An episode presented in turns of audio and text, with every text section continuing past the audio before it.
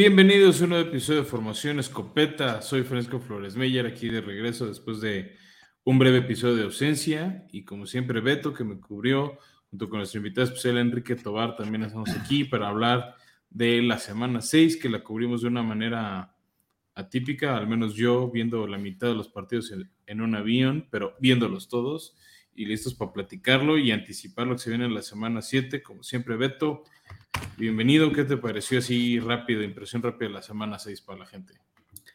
Pues, primero que nada, bienvenido de vuelta, Fran. Hola a todos. ¿Y qué me pareció? Pues, mm, atípico y, y, como que levanta eh, ya muchas dudas. Varios equipos que en un principio eran favoritos y los teníamos incluso candidateados hasta para finales de conferencia, ya platicaremos de ello.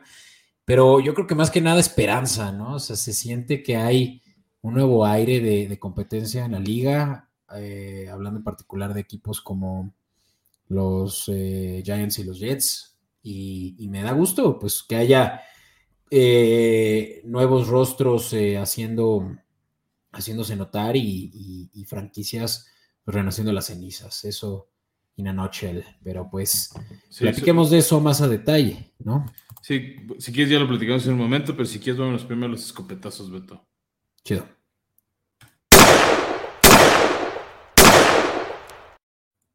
Veamos, ¿qué pasó? Pues creo que el primer escopetazo y los que nos siguen en redes sociales ya vieron esa publicación desde ayer lunes. Este, ya tuvimos el primer trade serio en la liga de este año. Ya ves que, o sea, en la temporada baja siempre muchos por ahí de marzo con la agencia libre, con el draft y suceden pocos dentro de la temporada, es más común en béisbol, en, en la NBA, este, en el fútbol, bueno, bueno, el fútbol se no por las temporadas, pero ya tuvimos uno aquí en la NFL y es el receptor Robbie Anderson de Carolina, que había sido expulsado recientemente en su último partido contra los Rams, que tenía muchos pleitos con el coach de entrenadores, se va a Arizona, solo se sabe que fue por picks de draft, aún no han revelado al público este, qué picks fueron, si fueron picks condicionales, este, etcétera, etcétera. O sea, solo sabemos, digamos, llegamos hasta que fueron picks. Este. Y también eso ayuda porque se lesionó Hollywood Brown, Beto. Esta, ese que había llegado también por trade de Arizona por un pick, creo que primera ronda con, con Baltimore. este, Y se lesiona eh, esta semana. Parece que se pierde el resto de la temporada. No está confirmado de manera oficial, pero sí es una lesión seria. En, sí, parece que fue este, fractura de tobillo, sí.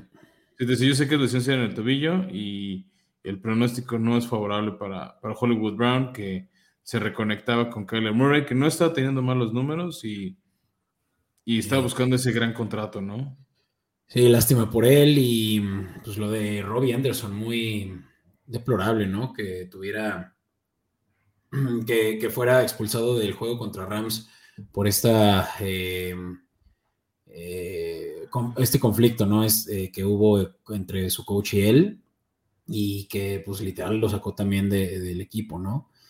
y él recordará su tiempo en Jets, donde también era bastante disruptivo, ¿no? Creo que no es muy bueno para lidiar con estrés y con con equipos que atraviesan mal momento, ¿no? O sea... Sí, sí, no, no, no, no sé qué este, estaría pasando. Te acordarás también que, y ya para no dedicarle mucho a esto, pero que cuando se especulaba que Mayfield estuviera llegando a las Carolina Panthers, él hasta tuiteó eh, o mencionó en, Instagram que, que, no, que sería lo peor que les podría pasar. O sea, sabes, es como muy vocal y pues obviamente le sale el tiro por la culata eh, en la mayoría de las ocasiones, al punto de que ya lo corrieron, o bien lo tradearon, ¿no? Que creo que no va a ser para su beneficio, incluso en, un equipo de Arizona que creo que puede ser más competitivo que los Panthers, pero pues sí, que nada más va a tapar una muela, yo creo, con la lesión de Hollywood y el regreso de Hopkins.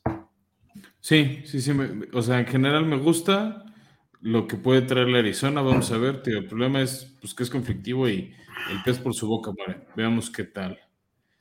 Y bueno, hablando de morir lento, así como ese jueves infame por la noche entre Commanders y Bears, eh, por ahí además de rescatar la victoria de los Commanders, este, se lesiona la mano Carson Wentz, estará fuera aproximadamente 3-4 partidos. Y ya confirmó Ron Rivera que Taylor Henneke, quien fuera titular el año pasado, regresa a la, a la silla perdón, de titular este, esta próxima semana 7. Y lástima por Sam Howell, ¿no? Primera selección, bueno, selección Igual porque no lo ven todavía tan listo y la línea ofensiva de, de Commanders, híjole. Sí, sí, yo creo que más bien Henneke que tiene ya más tiempo cubriendo el rol de suplente, eh, está, está más listo, ¿no? Y pues lástima por Wentz, aunque quién sabe realmente si se vaya a notar la diferencia, ¿no? Yo creo que se va a notar más en su juego terrestre, por eso les, les iremos trayendo recomendaciones de eso en el Start and Sit del próximo episodio. Vale. está adelantando mucho Beto el futuro, eh, si quieres hablamos más del presente.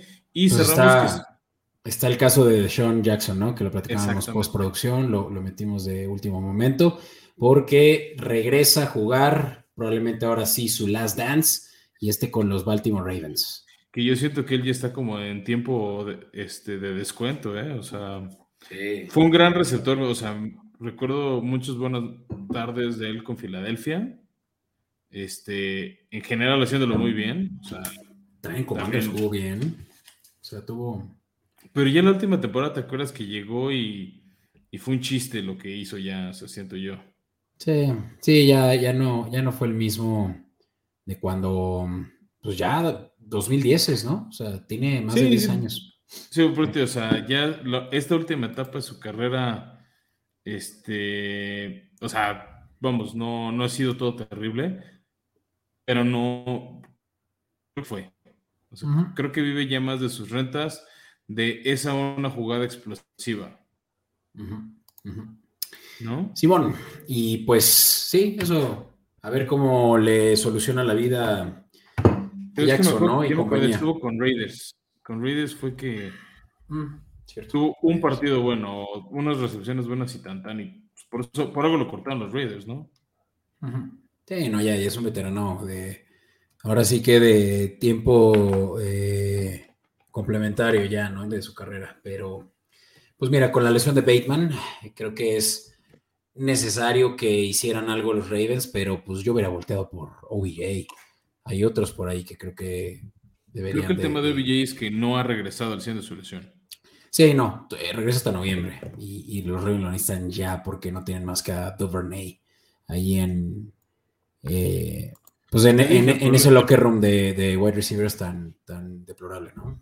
Pues es que yo te lo dije desde el off-season, o sea, Baltimore armó mal al equipo, ya me empiezo a meter un poco en cuarta, digo, en la cobertura de la semana, pero híjole, la defensiva de Baltimore que creí que iba a ser una fortaleza está para el perro. Tres partidos de este año que se les va a déficit de 17 puntos, yo me a preocupado más por eso, porque la ofensiva no lo está haciendo tan terrible, aunque Lamar sí necesita más armas, además de Duvernay y Mark Andrews. Definitivo, definitivo, Fran.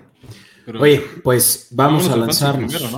Vamos a lanzarnos al Fantasy, que ya es la segunda semana de equipos que descansan. Estos son equipos además fuertes, entonces sí se vienen ahora sí cambios importantes a, sus escuadras. Vayamos al kit.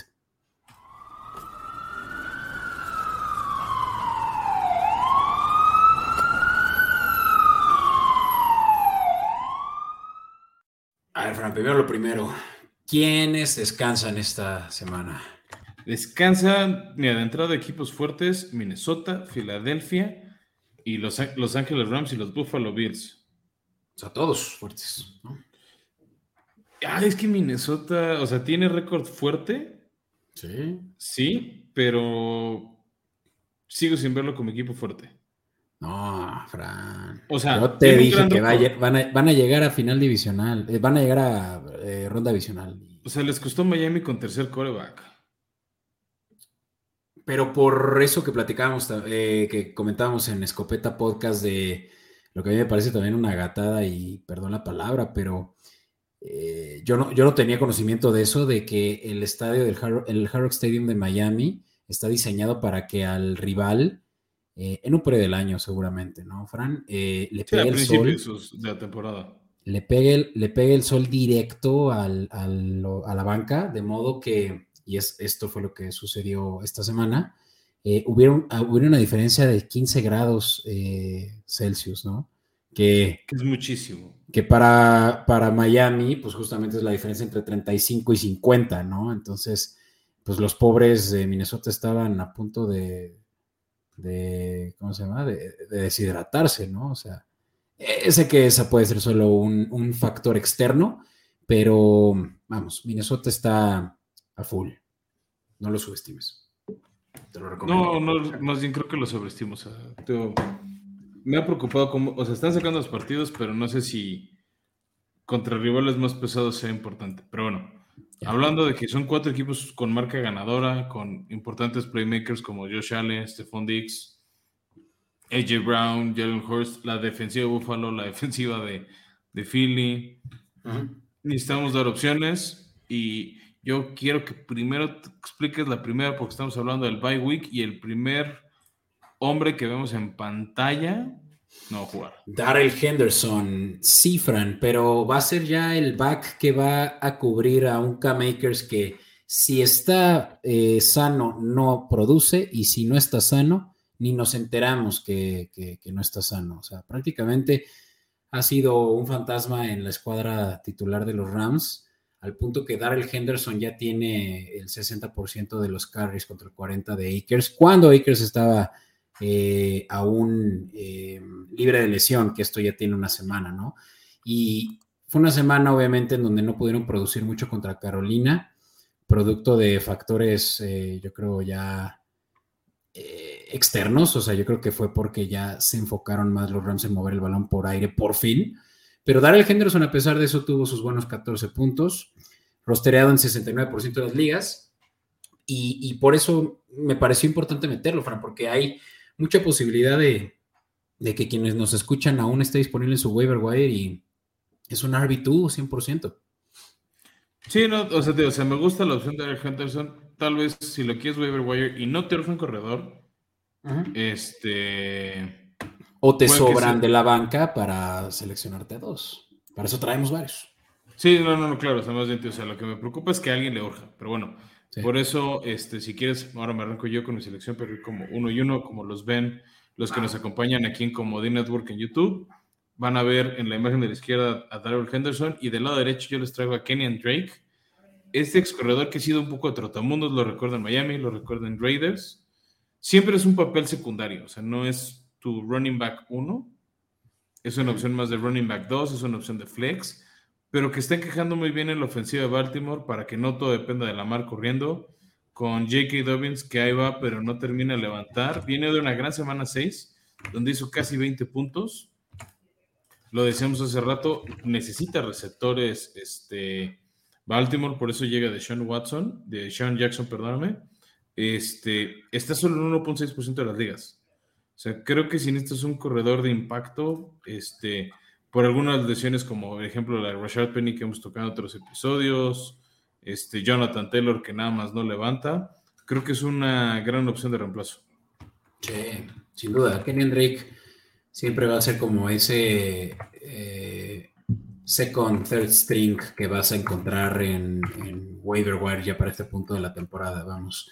Y que Siempre van a haber lesiones y en este caso fue lesión de, eh, pues Kenan Drake y perdón, ahora sí que estoy un poco perdido, pero Kenan Drake ahorita está en los Ravens, ¿no? Está en los Ravens, por eso te digo, o sea, ha tenido buenos momentos con Baltimore, con Raiders, es un trotamundos. Sí, sí, y, aquí porque parece que no resultó el, eh, pues el año y medio que se echó eh, Dobbins, ¿no? Y que, que lo van a tener que estar banqueando. No estoy seguro si está out ya para este punto de la semana, pero sí lo van a necesitar por lo menos eh, campechanear con Drake, así que buena opción.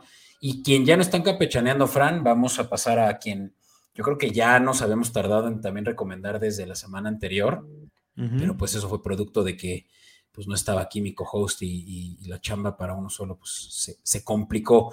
Ah, y Rahim. invitados. Eso sí.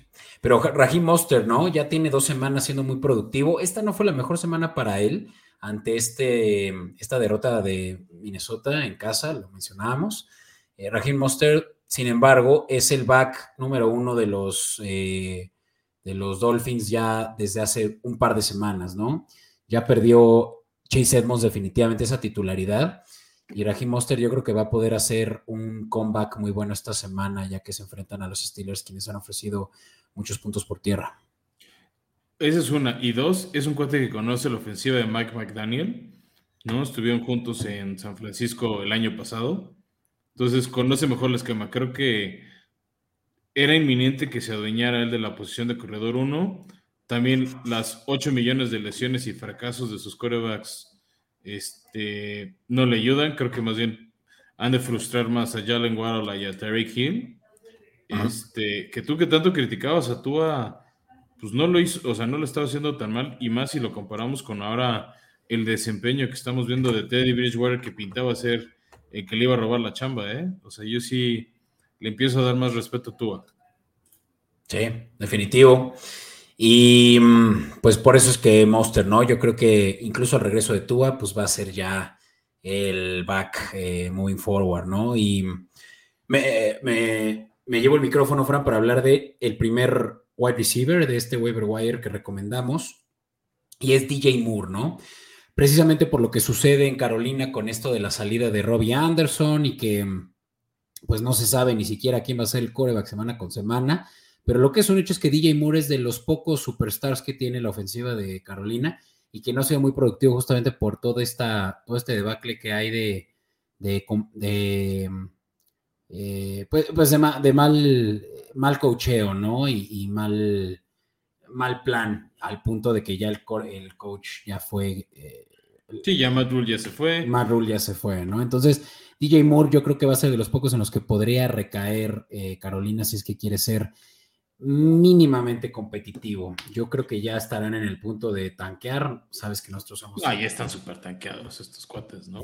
Sí. Y más sin entrenador en jefe. O sea, para mí creo que el único equipo que parecía que tanqueaba y con un gran este, entrenador suplente lo hicieron bien, para mí fueron los Raiders el año pasado con Bisakia. Este, ha sido el único equipo que cambia entrenador a media temporada y y levanta, ¿no? O sea, ya se quedan en la primera ronda de playoffs, pero, pero vamos, llegaron. Sí, exactamente, Fran, pues DJ Moore. Pero ¿por qué no hablamos de mm, el speedster que tienes aquí vistiendo el rojo? El mismísimo Nicole Hartman, que se está convirtiendo silenciosamente en el receptor número uno de Kansas City. Creo que ve mucho más fe en Juju Smith-Schuster, al que habían buscado desde el año pasado y ahora con la salida de Terry Hill, él está encontrando, finalmente es el receptor que más tiempo lleva, o sea, posición wide receiver, ¿no? O sea, receptor o, target favorito de Patrick Mahomes sigue siendo Travis Kelsey, pero Nicole Harman se está convirtiendo en esas manos seguras, está solo ocupada en un tercio de las ligas, Beto, o sea, comparado a, a Moore, a Mustard, este, que están como en dos terceras partes, tres cuartas partes, él está simplemente en un tercio, este, y suele, suele buscarlo también en Rogers en zona roja. Este, eh, en pases un poquito más largos de 10, 15 yardas. No, no suele dar esos pases bomba de 20, 30, 80 yardas como los daba, por ejemplo, Trey Hill, pero es un receptor constante. Sí, está ganando relevancia, ¿no? Creo que todavía Marqués Valdés eh, Sí, de hecho, Marqués Valdés y Juju tienen más yardas que Harman, hablando Tienen más yardas, pero menos touchdown. De hecho, Marqués Valdés Caldín sigue sin touchdown. Cierto, eso sí. Habían anotado uno y se los quitaron a Kansas este, por un holding, si mal no me acuerdo, por la, la marcación. Y, justo creo que MBS va a ir eh, siendo suplementado por Harman y por Moore, ¿no? Porque parece que es Valdés Scalding el que les ha permitido eh, más veces eh, esos drops, ¿no? Que, están, están volviéndose un problema para él. Es un hecho que, los Kansas... Es un problema que ya tenía en Green Bay, ¿eh? O sea, a mí por eso me sorprendió que se le llevara a Kansas. Sí, los Chiefs todavía tienen que solucionar muchos temas, sobre todo que son muy jóvenes en muchas áreas. Y, pues yo creo que Harman es de los veteranos de ahí, o sea, si no fuera Kelsey, el que conoce el esquema. O sea, para mí ese es el, el gran punto de venta en él él es el que sí conoce la ofensiva de Patrick Mahomes. Sí, sí, o sea, comparado a sus compañeros que lo pueden aprender, no, no digo que no tengan la capacidad, son profesionales, pero pues ya hay uno que ya tiene más química, que ya tiene más rato entrenando, que entiende los movimientos en la línea que puede hacer Mahomes, etcétera, etcétera. y ahí te va, yo creo que el stat que lo deja más que claro, ¿no? Eh, Nicole Harman tiene un porcentaje de atrapadas, quiere decir, eh, cachadas versus targets, ¿no? Eh, de un 71%, contra Marqués Valdez que tiene 55 y Yuyu 67. Entonces, ahí está, o sea, es, es más seguro. ¿no? Sí, te, o sea, te vas a las manos confiables y no digo que esté sufriendo mucho Kansas, han tenido dos derrotas que creo que no esperaban tener. Entonces, luego se ve, es más probable, perdón, que Mahomes se vaya por las manos que confía. Mismo caso, Beto, ya para cerrar el waiver wire con la opción que traigo de tight end, el señor Robert Tonian, este, tight end de Pittsburgh, de Pittsburgh, de Green Bay, que ha sido un desastre. Eh, la ofensiva de los empacadores. Y que es lo mismo, ¿no? O sea, un equipo que sin Davante Adams, ahora con Randall Cobb lesionado, eh, no tienen como a quién voltear. Y pues obviamente Aaron Rodgers se va con quien confía. Tuvo un gran partido contra los Jets a pesar del mal partido de Green Bay overall. Él tuvo buen partido, muchas, muchas recepciones en momentos importantes para medio mantener a flote la ofensiva empacadora y también opción en zona roja, ¿no? También, eso es lo, lo que te dan mucho los tight ends Tal vez no te muchas yardas, salvo que seas Travis Kelsey, este, pero te dan touchdowns. Entonces, a, desquitar eso del lado de, de Tonya. Y, con, eso. sí, con iba a decir, ¿no? Que con la bronca que traen los de Green Bay en, la manera en la que Rogers nada más no se halla con ningún receptor, como decías, Tonian va a ser su opción segura y la opción que va a estar seguramente buscando ya eh, como primer read, ¿no? Y fue el caso de la semana 6 donde hizo 19 puntos en un juego deplorable, ¿no? Contra los Jets. Y, pues justo, ¿no? Es sacarle agua a las piedras. pero bueno, si quieres avanzamos a la siguiente sección, Beto. Vamos, Tenemos pues. cosas preparadas. Venga. In tight coverage.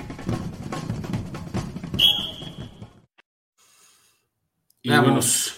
hablamos de la semana 6, Beto. La verdad es que no le quiero dedicar al partido del jueves. Ganó Washington, estuvo de hueva. Medio mundo se quería sacar los ojos. Este, Chicago, tal vez no es en récord, pero sí es el peor equipo de la NFL. Tal vez aquí nos ha castigado dándoles muchos partidos de pronto. Definitivo. Y, y, sabes qué es lo único que creo que vale la pena mencionar aquí, Frank, que esta es la. No, esta es la temporada que, a diferencia de la temporada pasada, eh, es la primera vez que hay un, eh, un retroceso considerable, no, no retroceso, una caída considerable en cantidad de puntos anotados eh, por todos los equipos. Digamos que si hacemos una suma de todos los puntos anotados, va a haber un 30% menos contra los del año pasado para este punto. ¿Qué quiere decir? Todos los partidos están siendo de, de, Londres, ¿no? O sea, de, que se están dando Londres. Y es el caso particular de los prime times, justamente donde menos puntos hay.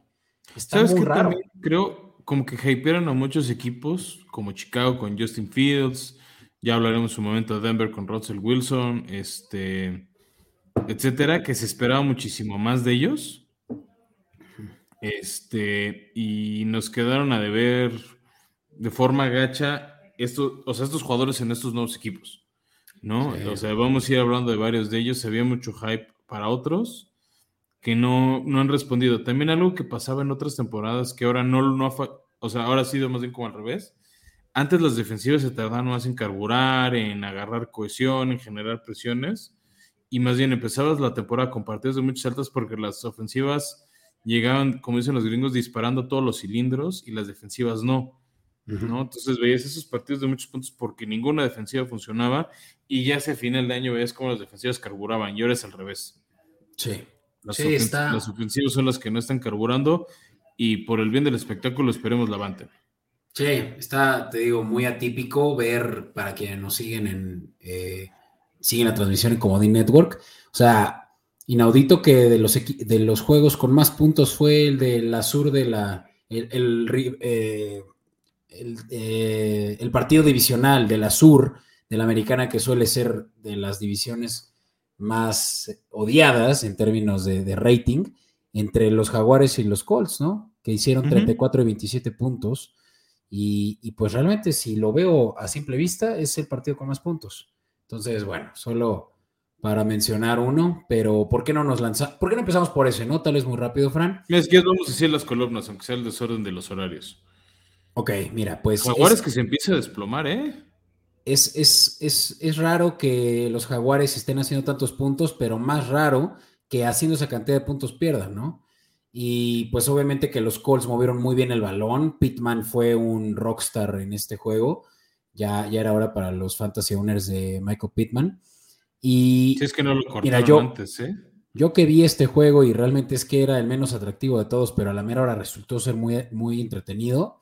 Lo que te puedo decir, Fran, es que la, defensiva de Jaguares cometió muchísimos errores, principalmente la secundaria. Eh, Shaquille Griffin, recordarán que es el eh, quien tiene un hermano eh, gemelo. Con un muñón, el hermano gemelo, ¿no? Exacto, el del muñón. Y Shaquille Griffin permitió más de 100 yardas en su cobertura, Fran, y un touchdown. O sea, eso es terrible para un solo hombre que sea capaz de permitir tantas yardas. Además de, creo que tres castigos importantísimos de, eh, interferencia de pase, ¿no? O sea, y eso por decir solo uno, ¿no? Pero muchos errores defensivos que causaron muchos penalties y que regalaron el juego con todo y que eh, Lawrence hizo dos touchdowns por tierra. Tuvo un otra vez, en general Otra vez partido dos este, touchdowns por tierra de Lawrence, con menos errores que, por ejemplo, su partido contra Filadelfia. Este. Pero algo tiene que ser Jaguares, o sea, podía ponerle. No sé si medio todo, pero sí se acercaba peligrosamente a sepultar esperanzas de Colts en tema divisional si hubieran perdido. Sí, caray. Pero bueno, hasta ahí con ese. Eh, de ahí, si quieres, pasemos hacia abajo, ¿no? Como los tenemos en la pantalla. Sorprendente victoria de Pittsburgh a los Bucks. Esta ofensiva de los Bucks que no está carburando bien.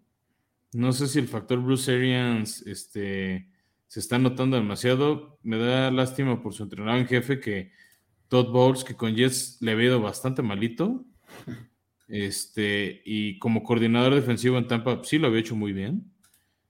No, yo creí que, iba a seguir esta tendencia y más porque le dejaron un equipazo armado. O sea, no, tenía, no tenía que hacer como la siento yo gran cosa, más bien era darle continuidad al trabajo, pero algo está fallando. No sé si también Tom Brady con el divorcio anda distraído. Ah, deben de ser muchas cosas y empezando por la línea ofensiva, ¿no? La, eh, que no viste a o sea, la Línea ofensiva, la línea ofensiva sí, este, pues lo sabíamos desde antes de que empezara la temporada, ¿no? Que iba a fallar. Este, pero Tom, Brady, estaba desesperado al punto de ser eh, también muy em, explosivo en, el sideline con sus linieros ofensivos.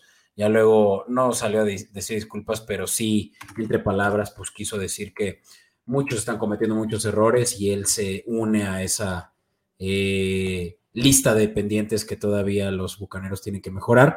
Y hablar de la defensiva, Fran, o sea, era a diferencia del año pasado, yo creo que es, o sea, si comparamos, ¿no? Defensivas de este año contra el año pasado, del año pasado contra este, esta, la de los Bucks, es la que más ha decaído, sinceramente. Sin duda, y se les fueron varias piezas, ¿no? No sé si entre ellas estén extrañando, pues, a Andaka Monsu. O sea, hablando de algunos de los nombres que les ayudaron a generar por presión a los corebacks rivales, que hasta eso, pues, sacaron del juego de, este por, por lesión a, por conmoción, perdón, a Kenny Pickett, ¿no? Al final entró Trubitsky y le resolvió el partido. Sí, sí, sí, fue. No, y de hecho ahí te va. Que cerró. Tampa acaba de perder a su safety Logan Ryan, este, el ex titán, expatriota, acaba de confirmarme que ha llegado la alerta mientras grabamos, que este, tiene una fractura en su pie desde la, desde la semana 4 contra Kansas y ya mejor lo pusieron en Injury Reserve. Ya no sé si se le acabó el año a él, ¿eh? Sí, no, pues ni hablar, Fran. Pero bueno, ¿qué te parece si avanzamos y seguimos ese orden? Vamos a hablar ahora del Sunday Night. Eh, y, y, este fue un juego muy interesante porque los Philly Eagles por fin se enfrentaron a una defensiva competente, sabiendo que antes se enfrentaron contra que si los Cardinals, que si los Jaguars, que eh, justamente es cuando empezaron a flaquear con ese juego en la lluvia o los Lions, ¿no? Antes. Y esta sí, la, una de las mejores defensivas, eh, sobre todo por aire, la de los eh, Cowboys. Y mantuvieron, bueno, ya, ya me gustaría que tú dieras tal vez una mejor cobertura de este porque yo no lo puedo ver completo, Fran, pero sí mantuvieron muy en línea a los Eagles al principio, pero de pronto se les aventaron con 20 puntos, ¿no? O sea, ya en total, al, eh, al cabo de una mitad ya tenían 20 puntos, lo que Dallas no había permitido en todos los juegos anteriores que había tenido en cinco juegos previos, ¿no? Entonces, pues claro que también Cowboys se enfrenta contra una ofensiva realmente competente y que le, es capaz de dobletear los números que traía. Y Cooper Rush, ¿no? Que pierde su primer juego como titular, 26 eh, a 17. Y, bueno, yo, yo sinceramente es que me siento convencido que los Cowboys están mejor de lo que esperábamos y ahora el regreso de Dak Prescott puede que sí estén siendo de los primeros sembrados. Sí, te decime, el tema de la ofensiva de Dallas es que tarde o temprano iba, no iban a poder con todo el paquete. Muchos de las victorias de Cooper Rush, o sea, sí jugó bien, sí jugó sin errores, no jugó espectacular. No, entonces, este, ahí es donde ves la diferencia. ¿No? O sea, ahí es cuando ves de, o sea, o por eso esperas, ¿no? Los 40 millones que gana Dak Prescott contra ser un coreback suplente como Cooper Rush. ¿no? Que te puede sacar algunos partidos, pero no te puede sacar, o no debería sacarte la temporada porque por eso es banca, no es titular. Sí, que ¿no? que no es que tuviera tan mal juego, sí, tuvo menos de 200 yardas, tuvo tres intercepciones. No, sí, olvídalo, estoy viendo los números y creo que todo demuestra que... No, pues, tuvo un mal partido. Y también la defensiva de Filadelfia, pues es mejor que la de Dallas. Sí, sin duda. No, o sea, Filadelfia por algo sigue siendo el único equipo invicto. Sí. No creo que acaben el año invictos, o sea, pero este, lo hicieron muy bien. Por ahí hay unas jugadas, por ejemplo, me gustó en una jugada de corrida que se cambia el liniero de posición, o sea, se mueve así rápido, genera un super bloqueo cuando venía, este, creo que era Michael Parsons, y lo freco y se escapa Gainwell bastantes yardas, ¿no? Entonces, Filadelfia lo está haciendo bien y también supieron leer la defensiva de Dallas, lo que tenían preparado y contrarrestar con buenas jugadas ofensivas. Y de ahí creo que ese resultado tal vez este, sorprende un poco lo abultado. O sea, creo que pues por algo las apuestas era favorito de Filadelfia, sorprende lo abultado. Y hablando de sorpresas, Beto, a mediodía, los Dirty Birds este, de Atlanta aprovechan las 11 lesiones en titulares de San Francisco entre ofensiva y defensiva, 11 bajas por lesión y les ganan 28-14 eh, Atlanta está sorpresivamente ahí, ¿eh? Muchos decían menos a Arthur Smith, a Marcus Mariota, y ahí están en la pelea. Da, van 3-3, pero van 3-3 en una conferencia por mucho menos eh, competente, ¿no? Y puede que, eso les sea suficiente para así ponerse en la carrera de wildcard. Y, y lo que sí es que van 6-0 contra el spread, Frank, justamente porque son esos underdogs que, nadie veía venir, ¿no? Que, recuperaran juegos que, y que ganaran juegos, como es el caso de este, en donde pues el, eh, el coach de San Francisco, Kyle Shanahan, pues sí, no tuvo nada que hacer contra su ex equipo. Y, y pues sorprendente que, que, Atlanta mueva también el balón por tierra. Fran, son de los mejores equipos moviendo el balón por tierra, pese a que el Patterson sigue lesionado. Entonces, bien por los Falcons y tal vez todos deberíamos de voltear a ver a, las líneas de Atlanta de aquí en adelante. Sí, no, te, están ahí en la pelea, ¿eh? O sea, son de esos equipos este, que sorprende de gusto lo bien que lo están haciendo. Sí, sin duda. Y ahora sí platicábamos de este juego que se llevó a cabo en Miami, que pues los vikingos que definitivamente no son de tu aprecio porque dices que que por más que vayan 4-1, perdón, 5-1.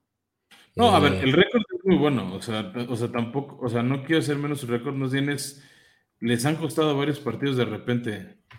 Pues que han jugado partidos muy rudos, o sea, yo, yo, les daría ese beneficio de la duda. Veamos, estamos hablando de Minnesota que acaba de ganarle a Miami, que fue contra Chicago, bueno, ese no precisamente rudo. Es y un Miami que hay que decirlo, o sea, una vergüenza la posición de coreback con Mike McDaniel, te digo, o sea, estamos hablando de que toda la offseason, no, todavía no tiene brazo, todavía no la va a armar, denle el equipo a Teddy Bridgewater. Empezó Thompson su tercer coreback, luego entró Teddy Bridgewater que no se había preparado por el partido, se veía como que él no, o sea, la verdad no se preparó por el partido, creyó, yo creo que no iba a jugar por el tema de la conmoción con la que salió la semana pasada la derrota contra los Jets. Y se notó, o sea, la ofensiva de Miami corrió no, me acuerdo si 300, 400 yardas, así se sintieron en, por tema terrestre, porque no había manera de, de usar a su coreback. O sea. Sí. Sí, no. Y, Minnesota que no los mataba, ¿eh? O sea, también hay que decirlo al otro lado. O sea, Minnesota no los mataba, tenía para matar el partido y al final solo es por una anotación con conversión de dos puntos que no, no está fácil.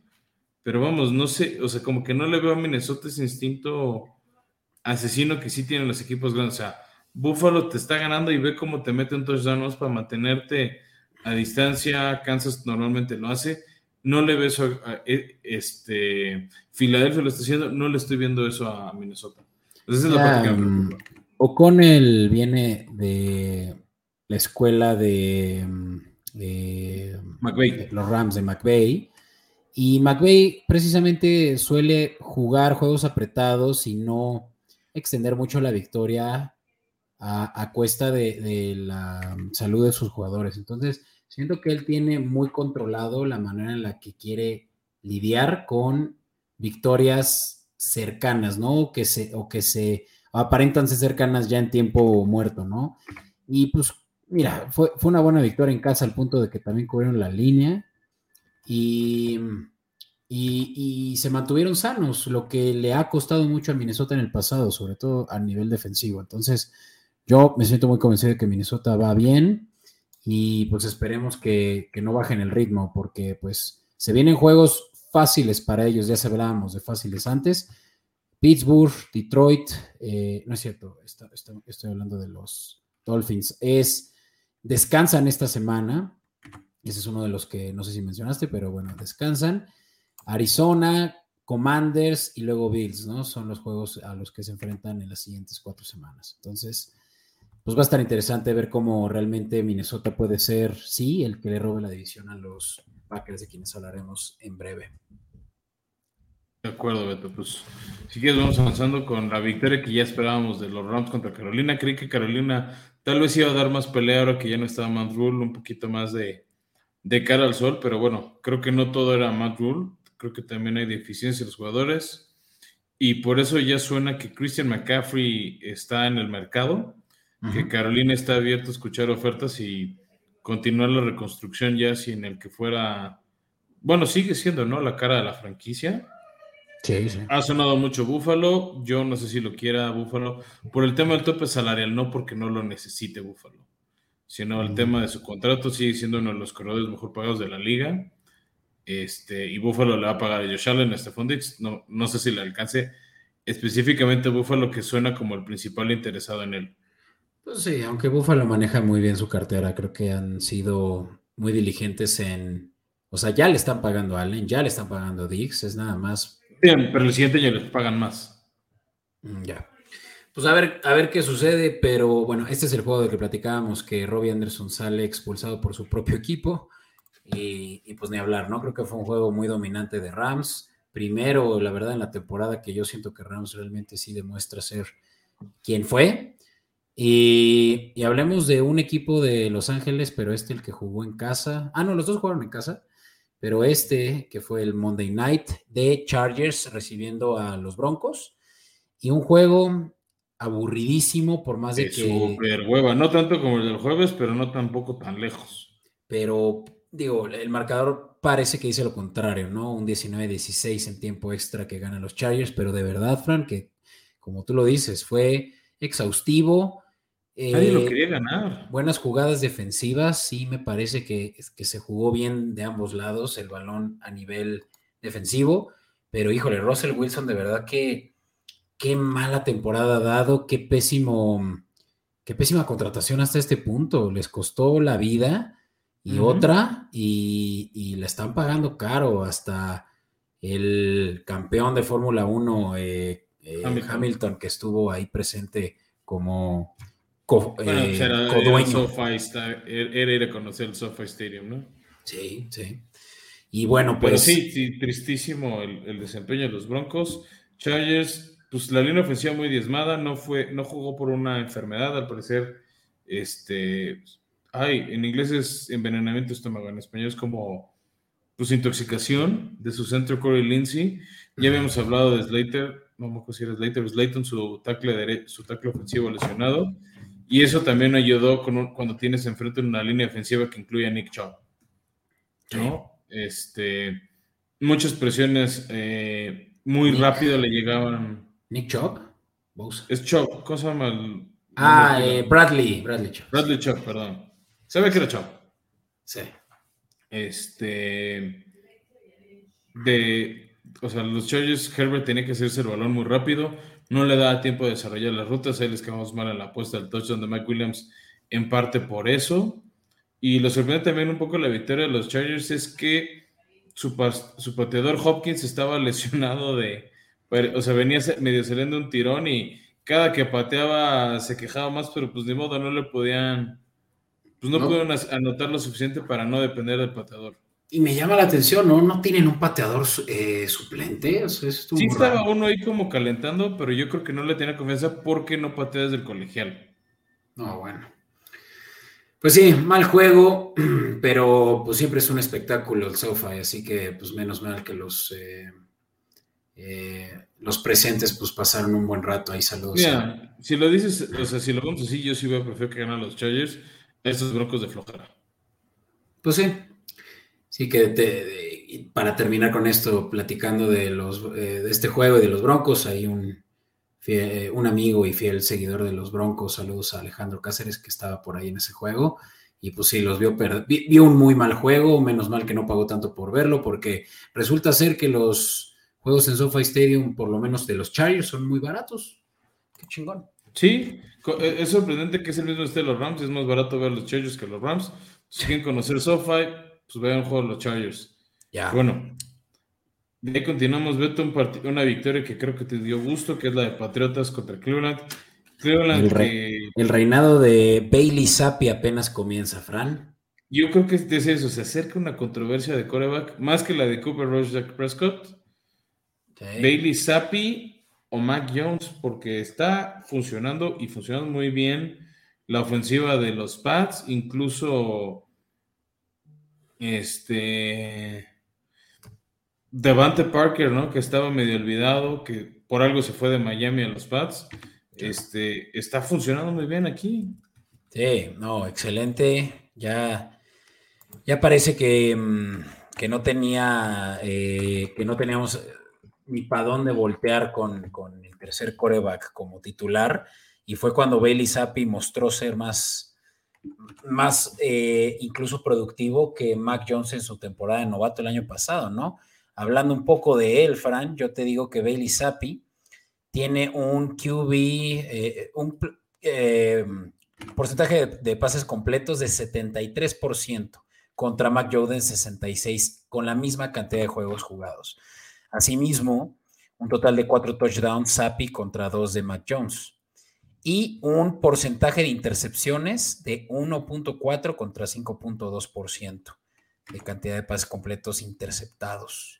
Entonces, vamos, y, bueno, eso es un 1 a 5, ¿no? Un interceptado contra 5 de Mac Jones. Entonces, la data lo demuestra y es que Bailey Zappi está jugando mejor que Mac Jones y pues puede que sí, a la hora de la hora, eh, se haga, nos hagan pensar que Mac Jones no está listo con tal de evitar eh, temas de locker room. o sea, Presiento una controversia de coreback ahí, a ver qué pasa. Sí. Y bueno, pues este, un juego, un, juego que para nosotros fue, y sobre todo Toby, que estuvo por aquí la semana pasada, eh, eh, fue, una, discusión interesante esta de los Giants, ¿no? Que vienen jugando muy bien, vienen ganándole a Green Bay en Londres y ahora se enfrentan contra unos Ravens que aunque sea en casa de los eh, Giants, pues realmente iba a ser su, reto más fuerte hasta el momento, Fran. Y que le gana, ¿no? A los Ravens en un gran juego defensivo sobre todo. Y, pues sí, me parece sorprendente que los Giants por primera vez en no sé cuántos años y en la historia también de, la franquicia, creo que un coach novato, en este caso Dable, nunca los Giants habían empezado 5-1 con coach novato. Sí, no, o sea, creo que Dable está haciendo todo bien dentro de lo que rescato, o, más, no, no rescato, más bien, alabo más del trabajo de Dable, es este, lo bien que está jugando Daniel Jones, a pesar de que no hay receptores claro. fuertes en, gigantes, este, Daniel Jones está haciéndolo bien. Eh, yo creo que se va a quedar en los Giants. Tal vez no va a ganar el contrato, o sea, por ahí de la media de, los corebacks. Yo creo que, pero creo que sí lo van a acabar pagando él. Lo están haciendo muy bien del lado de los gigantes también la defensiva está inspirada porque ven a su ofensiva funcionar y del otro lado yo creo que se empiezan a prender los focos del arma en Baltimore que esperaban este año con, la defensiva sana, un mejor desempeño y están quedando de ver feo. Sí, sobre todo porque se hace rato. De tres, juegos o cuatro juegos que pierden una ventaja de 17, 15, 17 puntos. 17 puntos o más, ¿no? Entonces, también la ofensiva no está ayudando, o sea, como que anotan muchos puntos y se apagan y, dicen, pues yo ya hice, yo ya cubrí mi cuota y, y, dejan de funcionar, ¿no? O sea, y ahí es cuando, pues ese Lamar, o sea, fue el partido contra Miami que también le dejaron ir puntos, le está costando hacer puntos a la ofensiva de Baltimore y pues esos, esos son los focos del arma, tal vez por eso llega de Sean Jackson pero no creo que va a ser suficiente con los esquemas que están usando. Como que ya los coordinadores defensivos le encontraron cómo apagarle la fórmula este, a la mar. de la mar. Pero bueno, si quieres lanzamos un juego a la tarde. Un poco sorprendente que Seattle le gana a Arizona. En teoría, Arizona tiene mejor roster. Pero la magia de Gino Smith ahí tiene a los Seahawks. Y Arizona está pésimo, no anotaron ni un solo touchdown, nada más fueron patadas de, tres puntos. Y la defensiva de Arizona, Fran, de verdad que pareciera que es peor incluso que la de Seahawks después de este encuentro. Sí, preocupante el, pésimo desempeño de Arizona, que no había sido tan mala su ofensiva, o sea, no era una ofensiva top, pero era como de media tabla y pues ni a eso está llegando. No, ya platicaremos un poco más de ellos en la siguiente sección.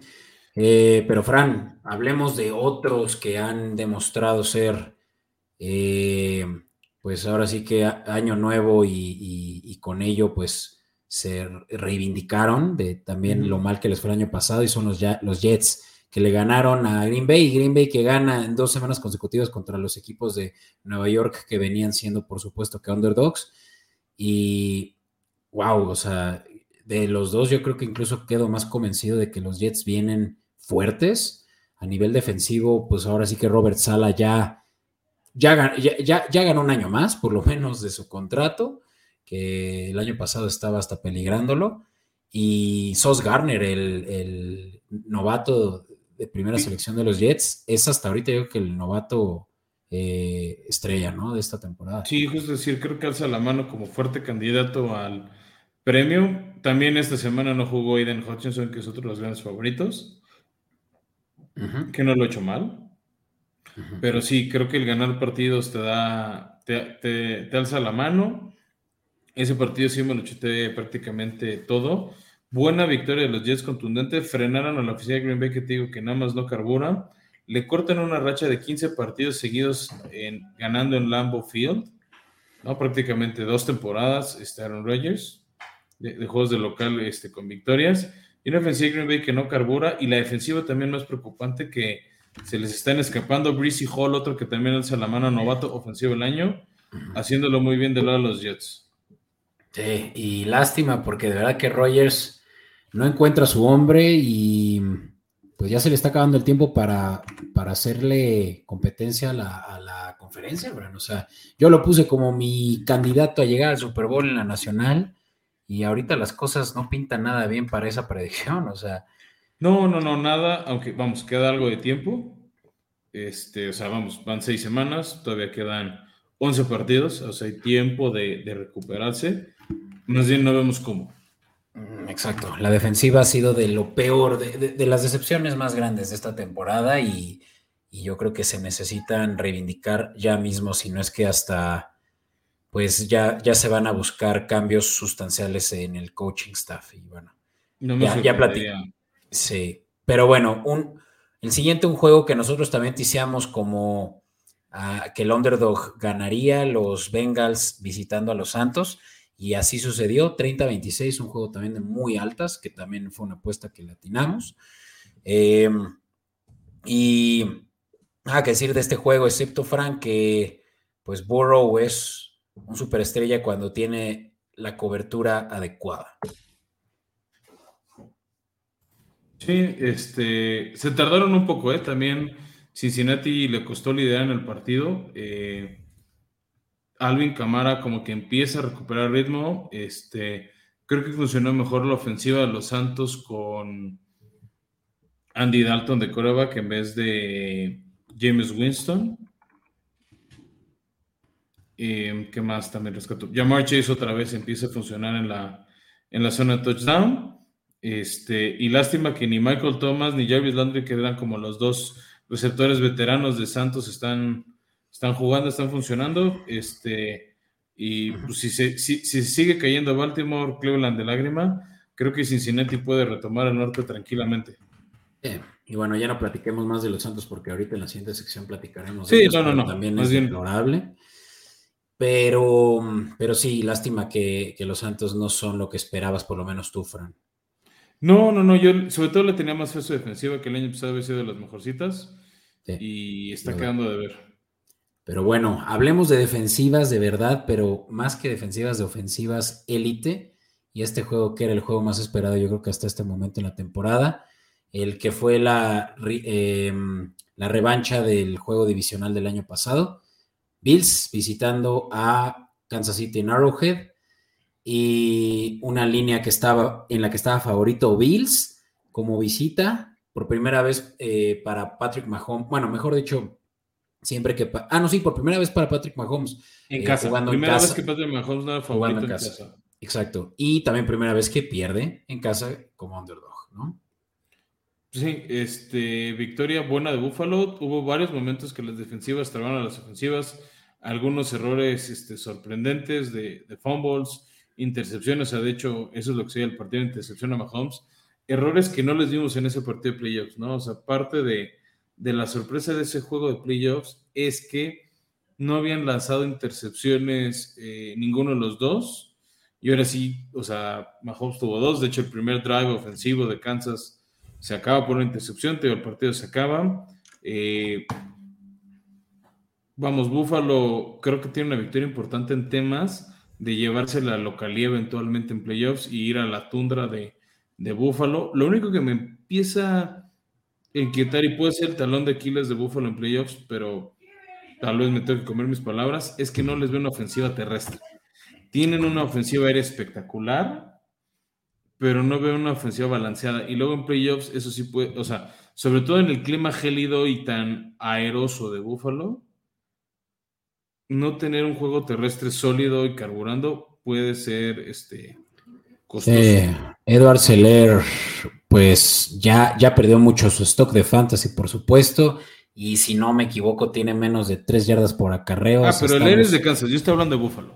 Ah, hablas de Búfalo, lo siento. Pero digo, no sé si estás de acuerdo conmigo que Kansas está también eh, realmente teniendo una deficiencia en su juego terrestre, ¿no? Ah, pero eso llevan años. O sea, el tema, o sea, sí. Al punto que su coreback es el mejor eh, running back, de bueno, el, que más corre el balón, ¿no? Tanto de Kansas como de Buffalo. Sí, te, o sea, a mí eso es lo único que me preocupa a estos dos, que es lo que los puede detener en playoffs. O sea, el espectaculario está garantizado con Josh Allen y con Mahomes.